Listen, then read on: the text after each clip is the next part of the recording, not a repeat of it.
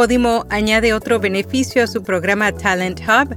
Acast lanza un nuevo autoservicio para la compra de anuncios leídos y Lipsin nombra a John Gibbons como su nuevo CEO. Yo soy Araceli Rivera. Bienvenido a Notipod Hoy. Notipod Hoy, un resumen diario de las tendencias del podcasting. Hindenburg, el programa de edición de audio multipista diseñado para podcasters y profesionales de palabra hablada, ahora te ofrece la capacidad de editar audio por medio de transcripciones o texto. Prueba Hindenburg Pro durante 90 días y recibe un 30% de descuento en una suscripción anual. Detalles en las notas.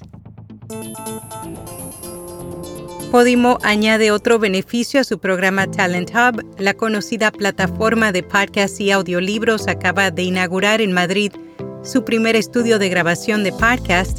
El mismo cuenta con dos áreas de grabación y el equipo técnico para producir audio, video podcast y sesiones fotográficas.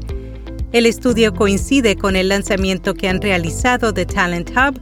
Con este programa buscan identificar y ayudar a nuevos talentos Podimo les ofrecerá un acompañamiento completo que incluye en una primera etapa tiempo de estudio, asesoramiento sobre cómo producir un podcast, crear la identidad visual, alcanzar y hacer crecer la audiencia. Acast lanza un nuevo autoservicio para la compra de anuncios leídos por el anfitrión en un esfuerzo por hacer que el proceso de compra de anuncios sea más eficiente la compañía ha anunciado nuevas herramientas de descubrimiento de podcasts. Las mismas permitirán que los anunciantes puedan navegar por todos los podcasts que forman parte de Acast Marketplace con el fin de identificar programas adecuados con los que asociarse. Este portal incluirá tarifas e información de audiencia para cada podcast, así como opciones de filtrado basadas en una serie de categorías. Libsyn nombra a John Gibbons como su nuevo CEO. La plataforma de podcasting Todo en Uno anunció que la junta directiva ha seleccionado a John para que desempeñe el cargo de director ejecutivo interino.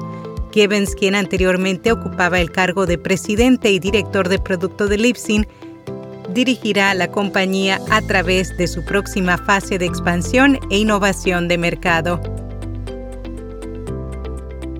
Twitter finalmente se compromete a acatar las leyes de la Unión Europea. Hace algunas semanas anunciamos que la red social había decidido retirarse del Código de Buenas Prácticas de la UE. Anteriormente, la UE ya le había notificado a la empresa de Elon Musk que Twitter podría enfrentarse a su completa prohibición en Europa o a multas si no cumplía con las normas. Las nuevas leyes entrarán en vigor el próximo 25 de agosto rss.com es la forma número uno de comenzar, crecer y monetizar un podcast. Te ofrecen almacenamiento de audio ilimitado, distribución a los principales directorios, monetización, métricas, multiplataforma y más. Y ahora obtienes acceso a transcripciones automáticas gratuitas en español. Prueba rss.com. A medida que aumenta el uso de la inteligencia artificial, las agencias se centran en los problemas de privacidad. Antoniette Siu de DigiDay publicó un artículo en el que explora cómo el uso de la inteligencia artificial y de personas influyentes en el podcasting podrían plantear problemas de privacidad y seguridad en el futuro.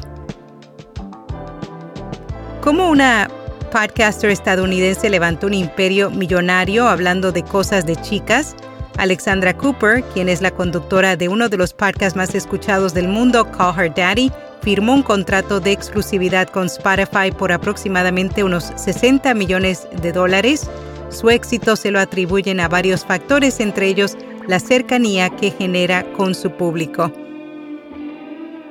En podcast recomendado, el podcast LGBTQ, un programa en el que su conductor Oscar Olmos informa, educa y le da visibilidad a temas que son tabú y que forman parte de la diversidad sexual y de géneros. Su objetivo es derribar prejuicios y contribuir con la inclusión. Y hasta aquí, no tipo doy.